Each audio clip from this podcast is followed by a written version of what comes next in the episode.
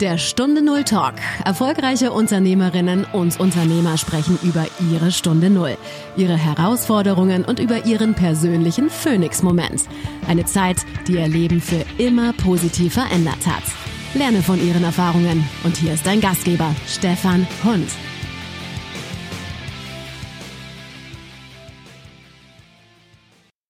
Was war deine Stunde Null, nachdem es so nicht weitergegangen ist wie bisher und du heute dein fulminantes Leben leben kannst? Ja, es war der Moment in meinem Leben, als ich festgestellt habe, dass es nicht immer ausreicht, einfach nur ein Stehaufmännchen zu sein. Denn Aufstehen und Weitermachen ist nicht immer die beste Lösung.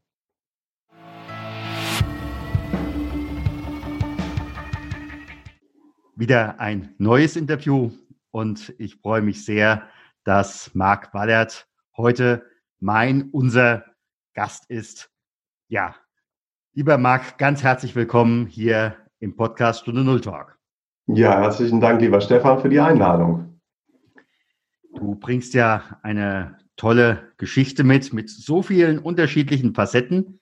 Was ich von dir bisher weiß, ist, dass du in Göttingen lebst, mhm. dass du Familie hast, dass du früher in den großen Unternehmen unterwegs warst und mhm. jetzt Menschen in Sachen Resilienz. Und wir kommen nachher auch sicherlich dazu, was heutzutage eigentlich Resilienz ist. Das ist ja nicht nur positives Denken nach dem Motto, ich male mir jetzt alles heller und dann geht es besser. Wer ist Marc Wallert, wenn er nicht arbeitet? Also wenn ich nicht arbeite, dann bin ich vor allem Familienmensch.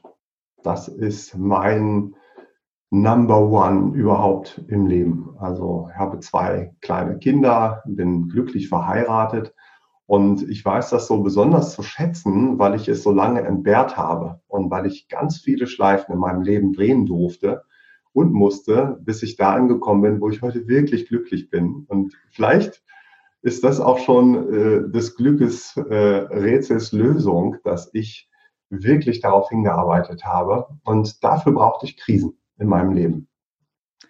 Ja, und du bist ja auch Bestseller-Autor stark durch Krisen und da kommen wir mit Sicherheit auch im Gespräch hin. Ja, vielleicht einfach nur für den Titel, weil das, weil, weil das so schön einleitend vielleicht äh, Sinn macht. Ähm, dieses stark durch Krisen ist ja wirklich ein Wortspiel. Und das äh, bezieht sich ganz stark auf mein, meine Erkenntnis. Ähm, es ist das eine, dieses stark durch Krisen kommen. Und es ist etwas völlig anderes, gestärkt aus ihnen hervorzugehen. Ja. Und ich freue mich darauf, das mal ein bisschen auseinanderzunehmen. da habe ich erstmal so diesen Impuls, äh, man hat ja immer früher gesagt, wer sich in Gefahr begibt, kommt darin um. Manchmal frage ich mich eher, wer sich nicht in Gefahr begibt, kommt darin um, oder? Ja, Gefahr, weiß ich gar nicht, ob es die braucht. Es braucht, glaube ich, zumindest äh, wirklich im Leben das immer mal Verlassen dieser berühmten Komfortzone, auch wenn es Menschen, glaube ich, teilweise nicht mehr hören können. Und es ist auch kein Selbstzweck, aber es ist äh, tatsächlich das Wachstum, so auch meine Lebens Erfahrung am eigenen Leibe wirklich außerhalb der Komfortzone stattfindet. Und da gibt es ja nur zwei Möglichkeiten. Entweder man geht aus der Komfortzone oder man wird rausgeschmissen. Und manchmal ist das rausgeschmissen nachher das, wofür man nachher danken kann. Aber es ist eine andere Sache. Ja, nein, das ist äh, tatsächlich so. Also das ist ja mein äh, Blick wirklich auf vieles, was im Leben passiert, auch die Schicksalsschläge da habe ich für mich irgendwann mal gedacht, das sind eigentlich keine Schicksalsschläge, weil nach denen liegt man ja zwangsläufig irgendwie am Boden niedergeschlagen. Aber manchmal ist es eher wie ein Schicksalsschubs, ja, der einen aus der Komfortzone raus, so über diese Hemmschwelle da rauszugehen, rausschubst in diese, äh, ja, erstmal unbekannte äh, Welt, die einem vielleicht Angst macht. Mhm. Und ja, das ist, äh, wenn es eh schon passiert, dann zumindest in die, äh, eine Chance, das auch zu nutzen. Ja. Als, als Schubs nach vorne. Ja, also ich denke, äh, wenn wir uns wirklich diese Freiheit nehmen, dann können wir auch wirklich sagen, Mensch, da ist dann auch eine, eine positive Entwicklung drin, so dass wir wirklich, du vielleicht irgendwann mal deinen Enkeln erzählst, du, damals war. Und äh, daraus hat sich das alles entwickelt und das gibt einfach auch den Lebensreichtum wieder. Mhm. Für manche ist im Augenblick das Stichwort Komfortzone äh, sehr, sehr zusammengerückt. Äh, mhm. Durch äh, Corona äh, nicht mehr die großen äh, Firmenbüros, sondern das Homeoffice, was gegebenenfalls auf 50 Quadratmeter ist. Ist das in dem Moment, wenn ich da jetzt hingucke, Corona nochmal so eine Art von Déjà-vu von damals? Ja, ja, ist es tatsächlich. Also ich habe diese Tage ein Déjà-vu äh, bezogen auf meine Entführung vor 20 Jahren, weil ich heute sehe, wir sind ein Stück weit Geisel eines Virus, das uns in der Freiheit beschneidet. Mhm. Äh, wir können dieser Situation als Ganzes nicht wirklich entgehen, sind in einer Ausnahmesituation bis hin zu der Tatsache, dass wir sogar physisch zeitweise gefangen sind oder waren im Homeoffice äh, zusammengepfercht, ein Stück weit mit den Lieben. Das kann auf Dauer auch ein Lagerkoller bedeuten. Auch das habe ich damals im Dschungel erlebt.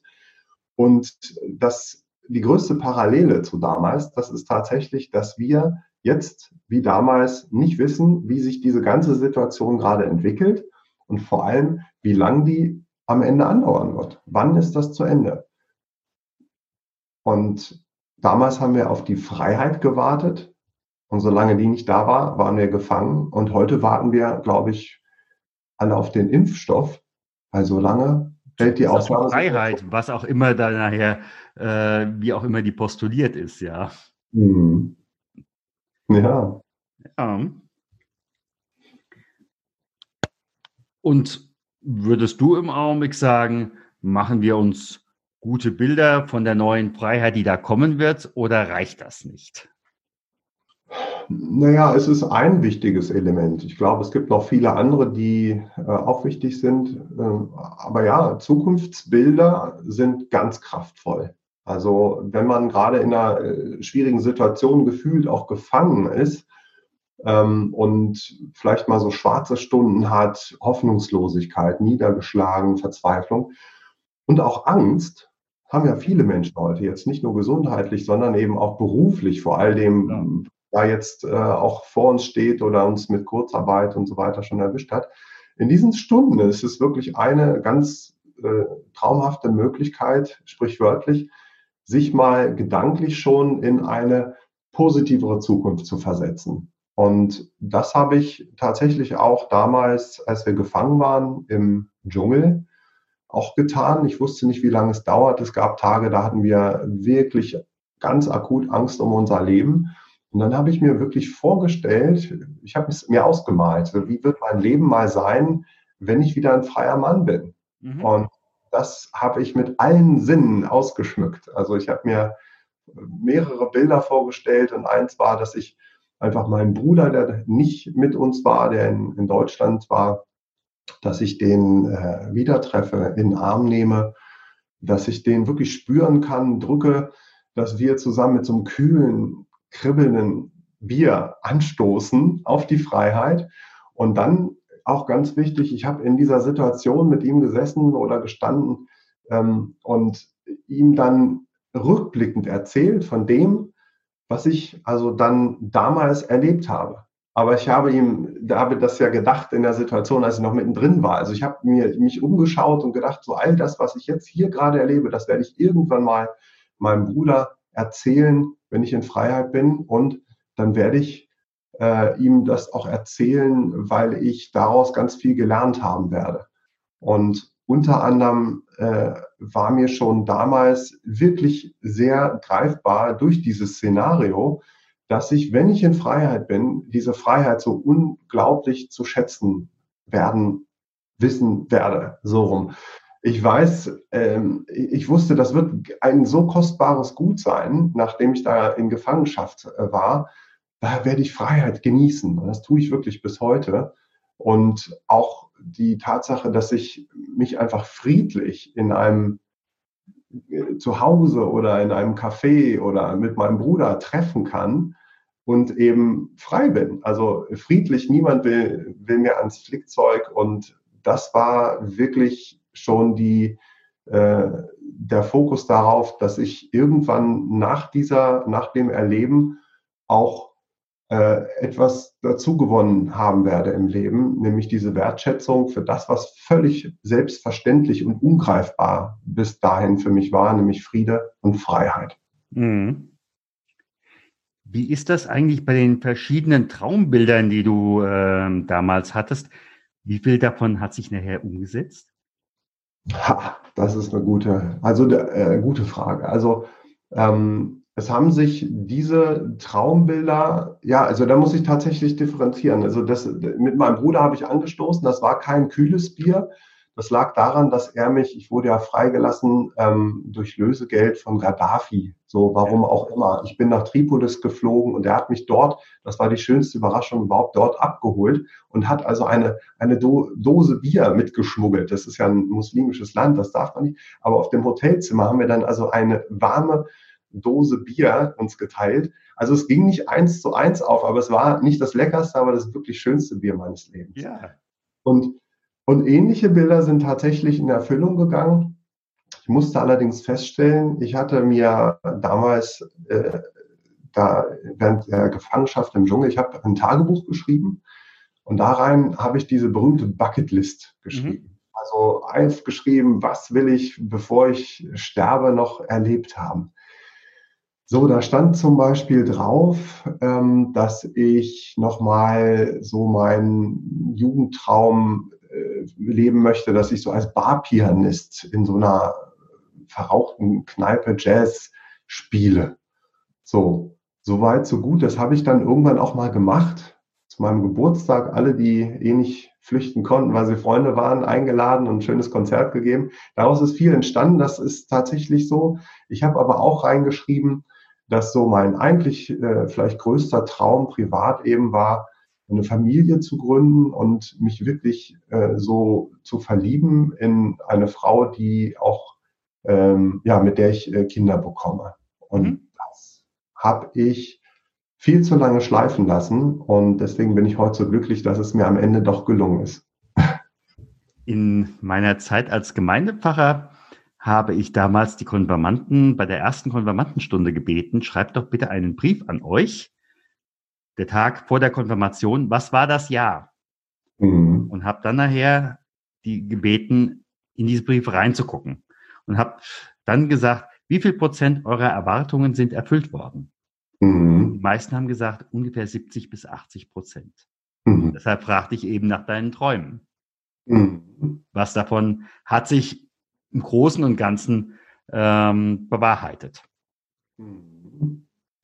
Ja, spannend ist auch ähm, zu verstehen, weil die Frage habe ich mir lange gestellt, warum, ähm, warum konnte ich das, was mir einmal so wichtig war, irgendwann wieder vergessen? Und da habe ich viel über die Natur von Krisen und auch von Menschen oder zumindest von mir selber gelernt, wie das geschehen konnte. Mhm. Jetzt bist du da im Jahr 2000 wieder zurückgekommen und äh, wie ging es dann auch so, auch im beruflichen? Du warst ja damals, wenn ich das in deinem Lebenslauf richtig gelesen habe, äh, bei äh, Price Waterhouse. Mhm. Ähm, wie konnte man in dieser Umgebung damit umgehen, mit diesem Ausnahmezustand? Das war schon so, dass da Welten aufeinander trafen. Ich war zwar nur, in Anführungsstrichen, nur, naja, so fast sechs Monate weg und kam dann wieder zurück zur Arbeit nach Luxemburg. Da habe ich bei PwC gearbeitet und dann bin ich dort auch wieder eingestiegen, war auch wieder äh, in Projekten unterwegs und dann gab es aber irgendwann äh, mal so, eine, so einen Schlüsselmoment und da habe ich gemerkt, so leicht ist der Einstieg nicht. Da stand ich also im Nadelstreifenanzug wie so ein Berater halt ist, mit Kunden und Kollegen im Gespräch im Fahrstuhl. Und dann geht die Tür auf und dann kommt auf irgendeinem Geschoss also eine äh, Frau zu uns rein und sieht mich, erschrickt sich richtig, fällt fast nach hinten über und sagt, der Urwaldmensch. Ja, also die hatte mich so als Geisel aus dem Dschungel, halbnackt mit Bart abgespeichert, dass die ganz schwer äh, irgendwie das verarbeiten konnte, dass ich jetzt da also im Nadelstreifenanzug irgendwo durch eine Bank laufe. Und äh, das war so der eine Auslöser, warum ich gemerkt habe, das ist tatsächlich gar nicht so, so äh, spurlos oder wie sagt man nahtlos, dass ich da so anknüpfen kann. Ich habe aber auch selber mich ein Stück weit Alien gefühlt. Also ich habe schon gemerkt, ähm, das war allerdings auch vor meiner Entführung schon so, dass das, was ich da mache, zwar sehr erfolgreich läuft, formal gesehen. Ich war also durchaus ja auch als Workaholic unterwegs. Es hat mich aber nie wirklich erfüllt und entsprechend hat es mich auch ziemlich gestresst. Mhm. Und ähm, das wäre jetzt eine Frage der Zeit auch gewesen, dass ich da in diesen Stress wieder reingerate. Mhm. Mhm. Daraus musste ich lernen. Habe ich dann irgendwann auch. ja, also mm, nicht nur aus diesen ganzen Interviews, die ich bisher geführt habe, äh, sondern ich mache ja unter anderem auch Schweigeseminare, wo man mhm. äh, drei Tage oder fünf Tage gut begleitet äh, ins Schweigen geht. Und viele kommen da auf ihre eigenen Themen. Und in der Regel ist es ja so, entweder sie gehen ein Thema an oder sie bekommen es noch einmal, noch zweimal, noch mhm. dreimal serviert, wie sie es lösen oder eben halt mit Schmerzen zahlen. Mhm. Ja. Das war eins zu eins auch meine Lebenserfahrung. Also ich war über Jahre in dem, was ich dann heute ein Krisenkarussell nenne, mhm. weil sich mein Leben immer um dieselben Themen gedreht hat und äh, Runde um Runde. Und das war beruflich genauso wie privat. Also beruflich war mein Thema tatsächlich Burnout. Mhm. Also ich immer wieder an den Punkt gekommen, dass ich irgendwann nicht mehr funktioniert habe. Irgendwann hat der Körper auch, also ähm, das war später dann in, in einem weiteren Job, also nach PwC, habe ich kurz Musik gemacht, tatsächlich eine kleine Auszeit genommen und dann habe ich bei einem Automobilhersteller angefangen als Projektmanager. Mhm. Und das war für mich so dieser Schritt zurück in die Komfortzone. Ja, das mhm. klingt komisch, wenn man sich da eigentlich nicht wohlfühlt, aber es war so naheliegend, weil ich darf, ich, ich kann das grundsätzlich. Mhm. Ähm, äh, ich äh, wusste, ich kriege einen Job, ich hatte einen super Lebenslauf, äh, das ist sicher, ich kriege gut, äh, gute Bezahlung und all das. Ich war aber wieder an demselben Punkt irgendwann wie vorher, dass ich gemerkt habe, ja, ich bin erfolgreich, weil ich auch äh, wirklich nach Erfolg und nach Anerkennung gesucht habe, äh, um jeden Preis und dann eben auch um den Preis der Gesundheit. Und ich habe gemerkt, naja, das ist äh, etwas, was ich da mache. Ähm, all die äh, Themen, die auch sich viel um Zahlen gedreht haben, um, um Optimierung von Prozessen. Also ja, ich kann das, aber ich wollte das eigentlich nicht. Also ich habe dafür nicht innerlich gebrannt mhm. und deswegen bin ich am Ende auch ausgebrannt. Ja. Und ich brauchte erstmal einen Burnout, der war in der Automobilindustrie und ich habe es dann wirklich geschafft, ähm, wieder aufzustehen ja, wie ein Stehaufmännchen. Ich war auch stolz darauf, aufgestanden, so ein bisschen nach Indianer kennt keinen Schmerz, Manier. Also aufstehen, Krönchen gerichtet mhm. und weitergemacht. So, und dann habe ich also es wirklich nochmal geschafft, in, in dieselbe Mühle nochmal reinzugehen, dann bei einem Medizintechnikunternehmen als Senior-Controller, also nochmal wirklich selbes Muster. Und klar, äh, bin ich wieder an demselben Punkt angekommen, äh, dass ich äh, auch da wieder ausgebrannt bin, irgendwann früher oder später. Und das war privat genauso. Also ich habe mhm. privat immer äh, auch Beziehungsmuster gehabt, dass ich eigentlich immer äh, auch tolle Beziehungen hatte, gar keine Frage, aber die hörten immer irgendwann auf und ich habe mich gefragt, Mensch, so kann es ja nicht weitergehen. Ja, es mhm. war mhm. Ende 30 als ich feststellte, das ist ja immer dasselbe, so komme ich im Leben wahrscheinlich nie weiter. Das war für mich wahrscheinlich die Stunde Null. Oder das war die Stunde Null. Und äh, interessanterweise ähm, ist das etwas, was Menschen nicht vermuten, wenn sie meinen Lebenslauf kennen oder wenn sie von meiner sehr bekannten, äh, durch die Medien bekannten äh, Entführung hören, dann gehen die meisten Menschen davon aus, dass das für mich wahrscheinlich der wirkliche Tiefpunkt in meinem Leben war. Mhm. Ähm, war auch wirklich eine sehr, sehr schwierige, sehr gefährliche Zeit, ähm, die ich niemandem wünsche, absolut. äh, die ich aber vergleichsweise gut überstanden hatte. Schwieriger war für mich tatsächlich später, äh, das äh, damit klarzukommen, wie komme ich aus dem Krisenkarussell Beruf und Privat wieder raus. Jetzt fallen mir im Augenblick genau zwei Fragen ein. Die eine Frage ist, wenn jetzt eine P käme und sagte, äh, du, äh, Marc, du kannst sofort im Jahre 2000 im März aufwachen, du bereitest hm. dich gerade auf deine Reise vor, äh, würdest du alles nochmal machen, ohne zu wissen, was da passiert. Das ist das eine.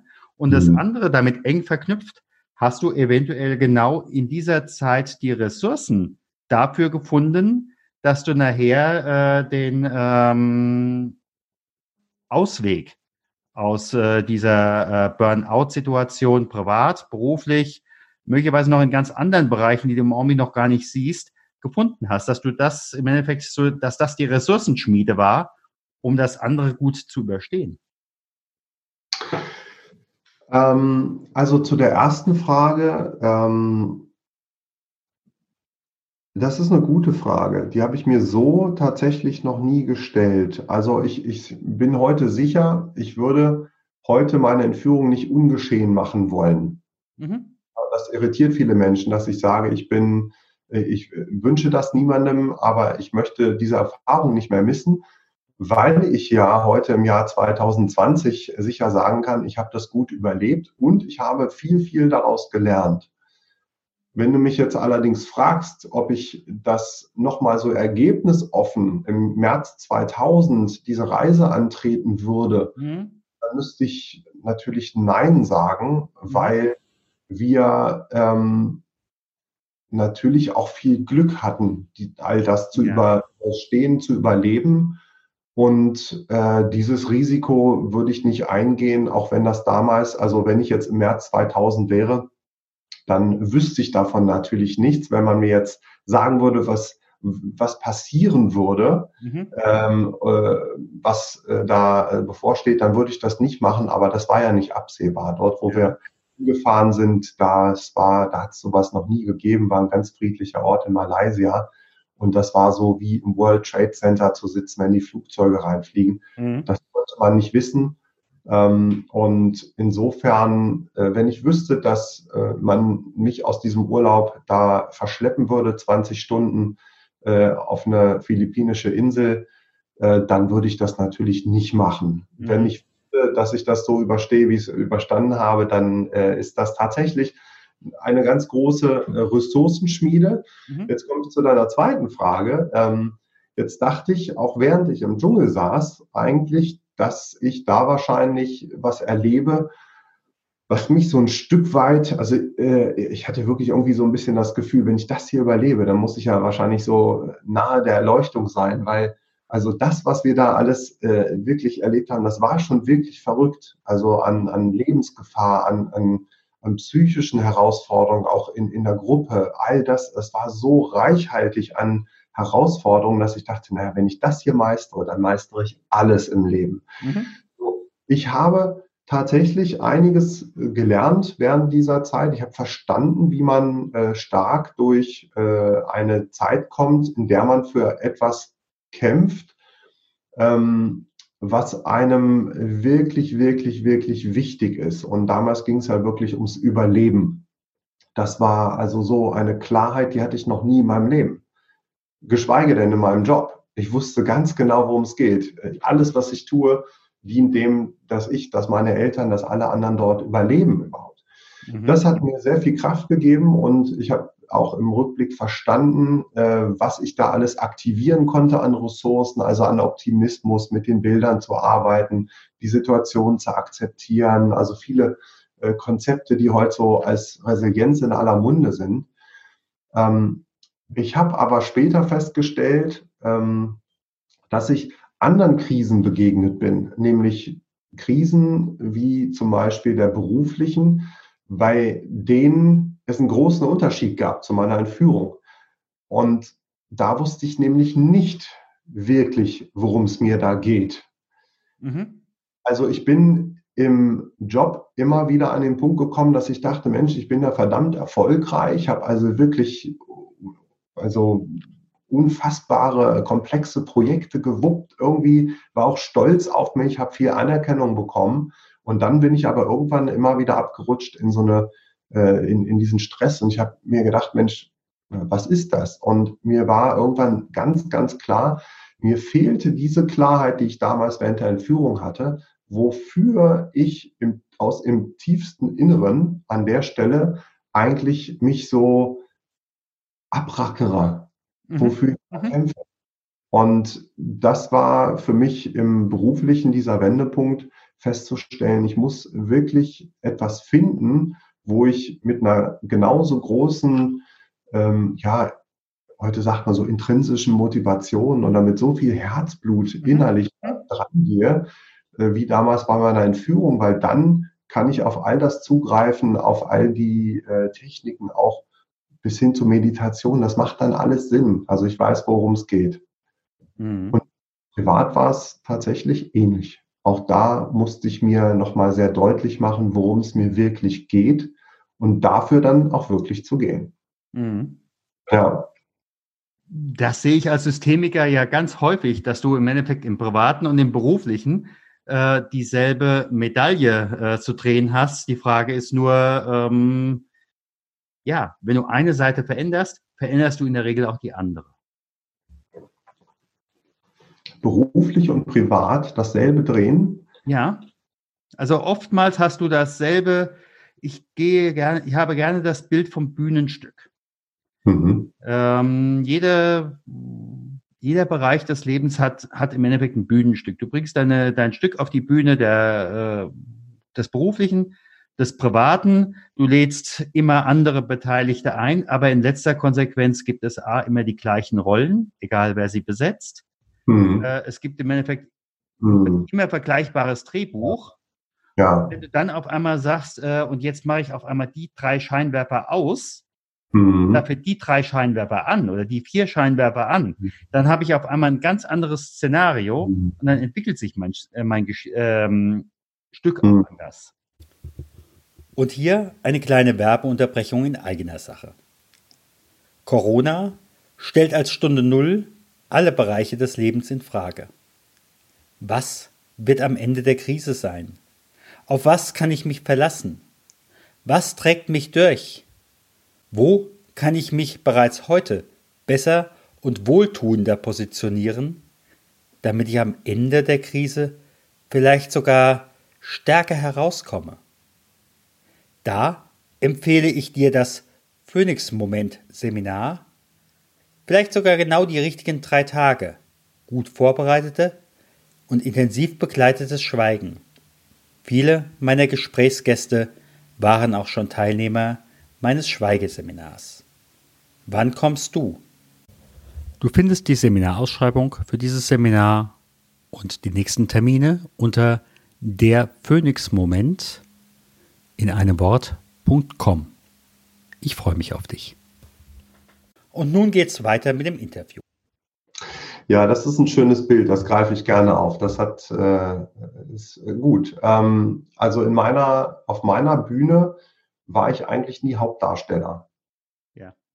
Ich war eigentlich immer ein angeleiteter Komparse. Also wenn ich es jetzt mal ganz äh, extrem formuliere. Ich hatte eigentlich immer die Rolle, die man mir zugewiesen hat. Also ich war mit Sicherheit nicht der Regisseur in dem Bühnenstück, ähm, sondern ich habe eigentlich, ähm, war ich ein, ähm, ja, also das ist jetzt sehr hart vielleicht, wenn ich das so mit mir formuliere, würden, ja, Vielleicht war ich ein bezahlter Schauspieler, in, um in dem Bild zu bleiben. Also ich habe für die Gage gespielt, aber ich habe mir nicht das Theaterstück ausgesucht.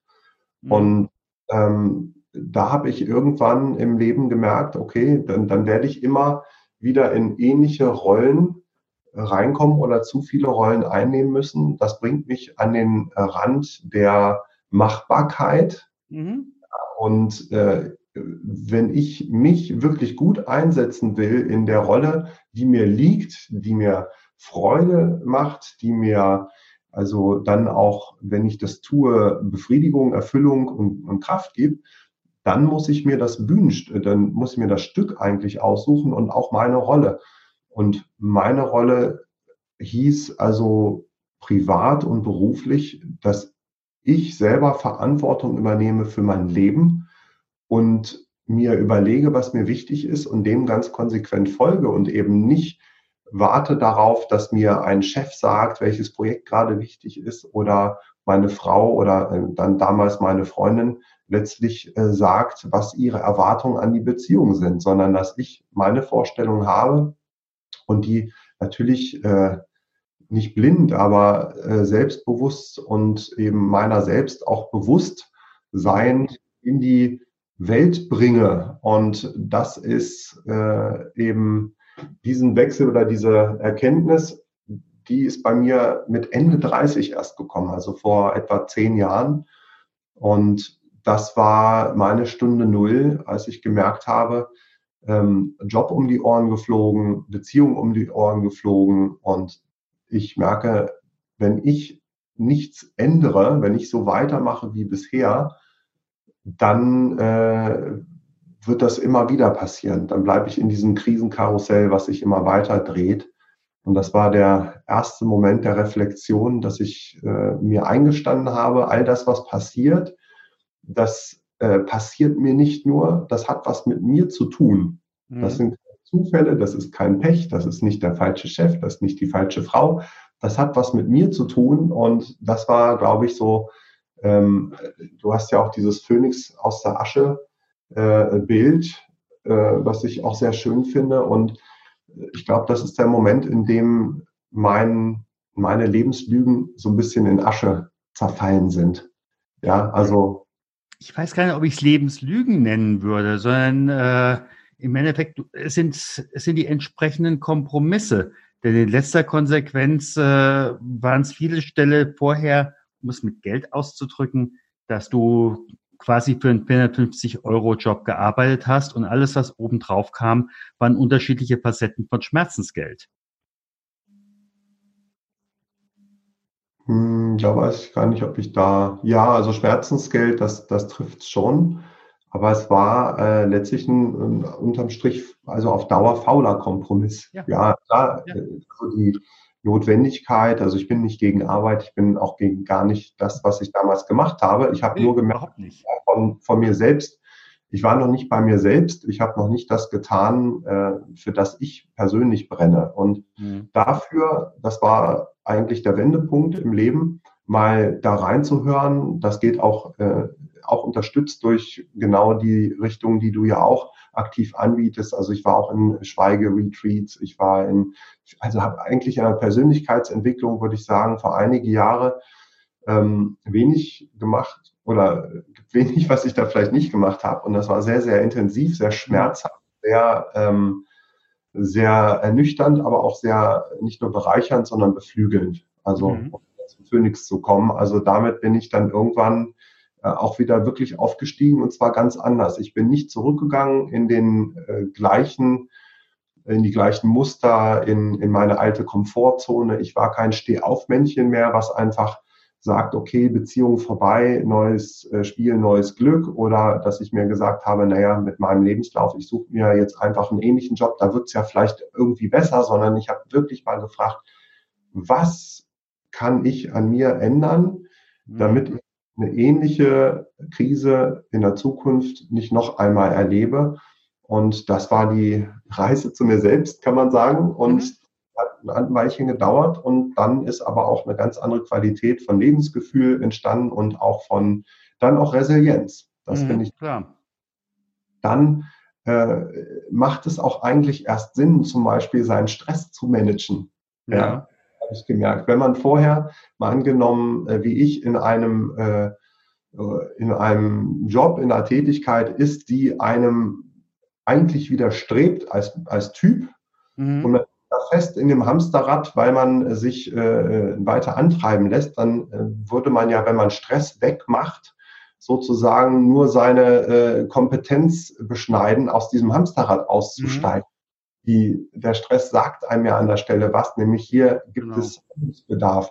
Und ähm, an der Stelle ist das anders, glaube ich, wenn man, oder nicht glaube ich, davon bin ich überzeugt, wenn man wirklich verbunden ist mit dem, an das man ultimativ glaubt, dann lohnt es sich auch wirklich durch sehr, sehr, sehr schwere und auch lange Phasen zu gehen, weil man dieses weite, äh, äh wichtige Ziel für sich und für eben vielleicht auch für andere Menschen im Blick hat, mhm. einfach geht.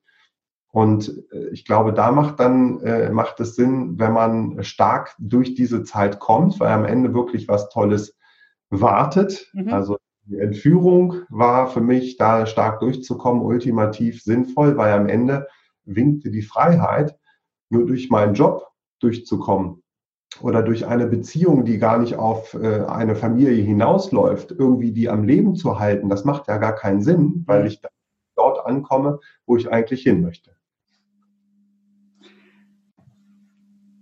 Ich sage mal ganz, ganz herzlichen Dank. Ich glaube, wir sind an einem guten Punkt angekommen. Was würdest du jemandem mitgeben, der heute für sich sagt, ich brauche, ich habe eine Krise und ich möchte da an der Stelle stark rausgehen?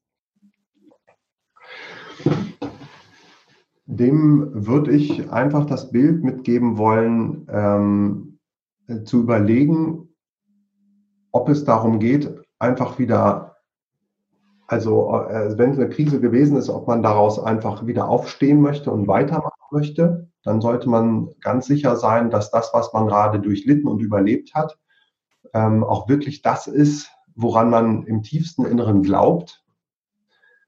Ähm, und man kann eben auch schauen, gibt es in dem, was gerade passiert, irgendwelche Hinweise, irgendwelche äh, Chancen, etwas zu lernen, vor allem über sich selbst? Das ist die schwierigste Frage, weil man findet immer so viele Erklärungen, warum jetzt man gerade an die falsche Person irgendwo geraten ist oder ein Unglück oder äh, selbst Corona heute ist, äh, kann man sehr schnell als Erklärung für Unglück verwenden. Mhm. Ähm, aber wenn es irgendetwas darin gibt, dass man da über sich selbst etwas lernen kann, was einem für die Zukunft äh, eine äh, schönere Perspektive gibt, dann den dahin zu schauen und den Mut zu haben, sich zu verändern. Das ist, dann macht diese Krise, egal was man durchlitten hat, potenziell wenigstens auch Sinn, auch wenn sie vielleicht schwierig war. Ja, ja, aber du hast ja nicht ohne Grund ein Bestsellerbuch geschrieben, Stark durch Krisen. Und äh, ich durfte ja schon einige Kapitel daraus lesen. Und ich muss sagen, ich habe da einfach auch nochmal viel, viel Anregungen äh, mitbekommen und jetzt durch das Gespräch nochmal mehr. Ich sage mal ganz herzlichen Dank. Ich danke dir, lieber Stefan. War mir eine Freude. Alles, alles Gute. Danke gleichfalls. Deinen Zuhörern. Vielen Dank, dass du beim Stunde Null Talk dabei warst. Auf der Webseite stunde null-talk.com erfährst du noch mehr über den heutigen Gesprächsgast. Dort gibt es auch spannende und interessante Buchempfehlungen der Gäste. Oder lade dir eines der kostenlosen Booklets zu den Interviews herunter.